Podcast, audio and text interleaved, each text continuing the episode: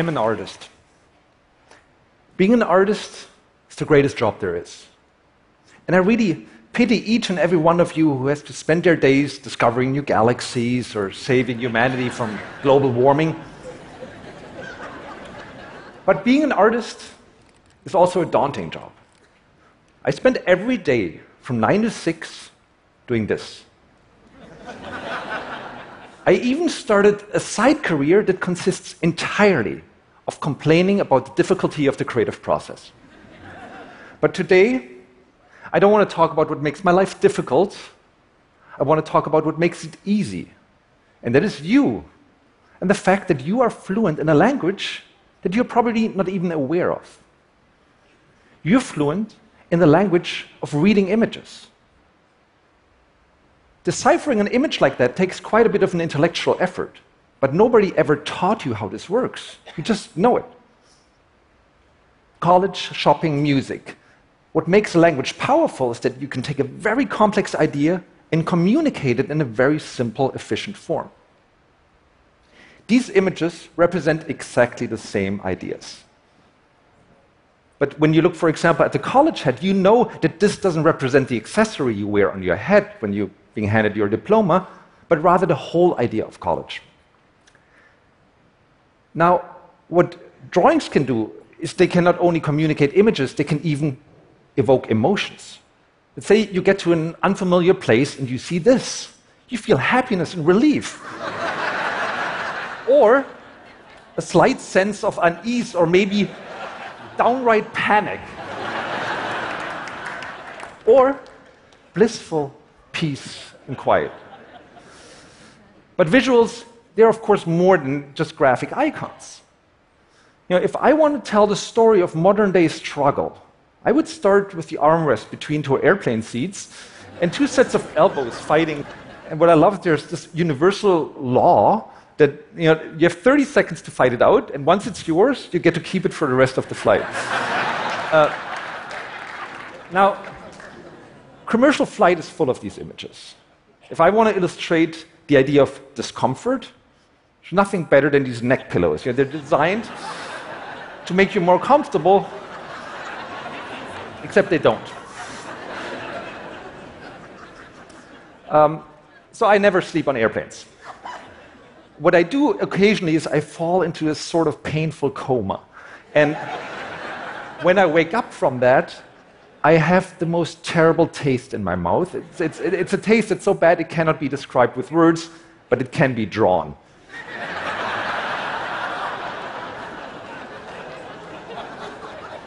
The thing is, you know, I love sleeping. And when I sleep, I really prefer to do it while spooning. I've been spooning on almost a pro level for close to 20 years, but in all this time, I've never figured out what to do with that bottom arm. and the only thing, the only thing that makes sleeping even more complicated and trying to do it on an airplane is when you have small children. They show up at your bed at around 4 a.m. with some bogus excuse of, I had a bad dream. Um, and then, of course, you feel sorry for them. They're your kids, so you let them into your bed. And I have to admit, at the beginning, they're really cute and warm and snuggly. The minute you fall back asleep, they inexplicably start rotating. Uh, we like to call this the helicopter mode. Uh, now, the deeper something is etched into your consciousness, the fewer details we need to have an emotional reaction. So, why does an image like this work? It works because we as readers are incredibly good at filling in the blanks.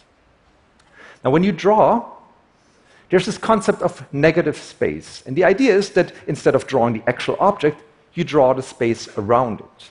So the bowls in this drawing are empty. But the black ink prompts your brain to project food into a void. What we see here is not an owl flying. What we actually see is a pair of AA batteries standing on a nonsensical drawing, and um, I animate the scene by moving my desk lamp up and down. the image really only exists in your mind. So, how much information do we need to trigger such an image? My goal as an artist is to use the smallest amount possible.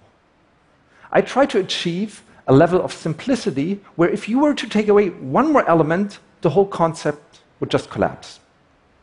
And that's why my personal favorite tool as an artist is abstraction. I've come up with this system which I call the abstractometer, and this is how it works.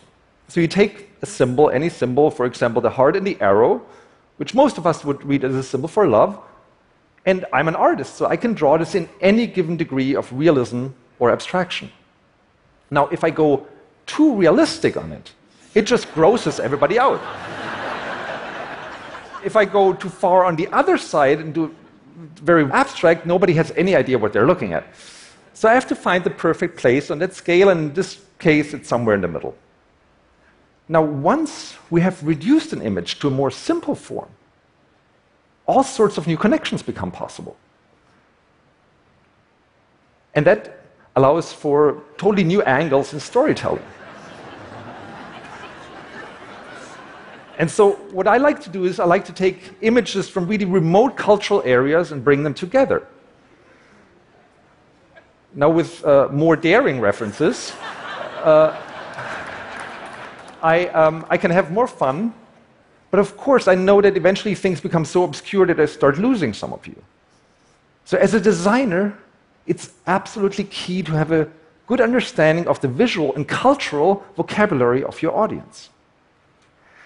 With this image here, a comment on the uh, um, Olympics in Athens, I assume that a reader of the New Yorker would have some rudimentary idea of Greek art. If you don't, the image doesn't work. But if you do, you might even appreciate a small detail like the beer can pattern here on the bottom of the vase.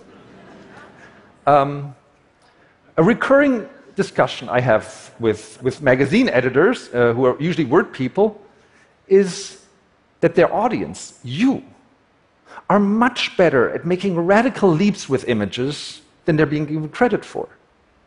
And the only thing I find frustrating is that they often seem to push me towards a small set of really tired visual cliches that are considered safe. You know, like the, the businessman climbing up a ladder, and then the ladder moves and morphs into a stock market graph, and anything with dollar signs. That's always good.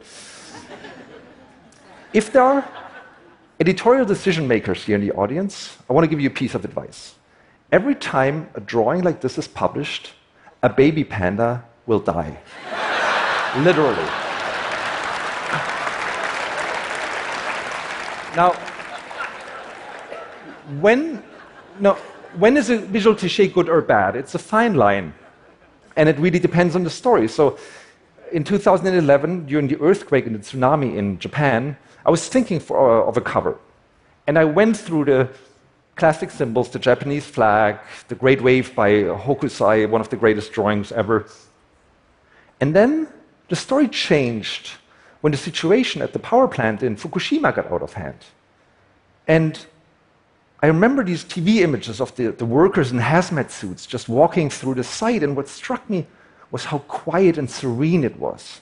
And so I wanted to create an image of a silent catastrophe. And that's the image I came up with. Thank you. What I want to do is create an aha moment for you, for the reader. And unfortunately, that does not mean that I have an aha moment when I create these images.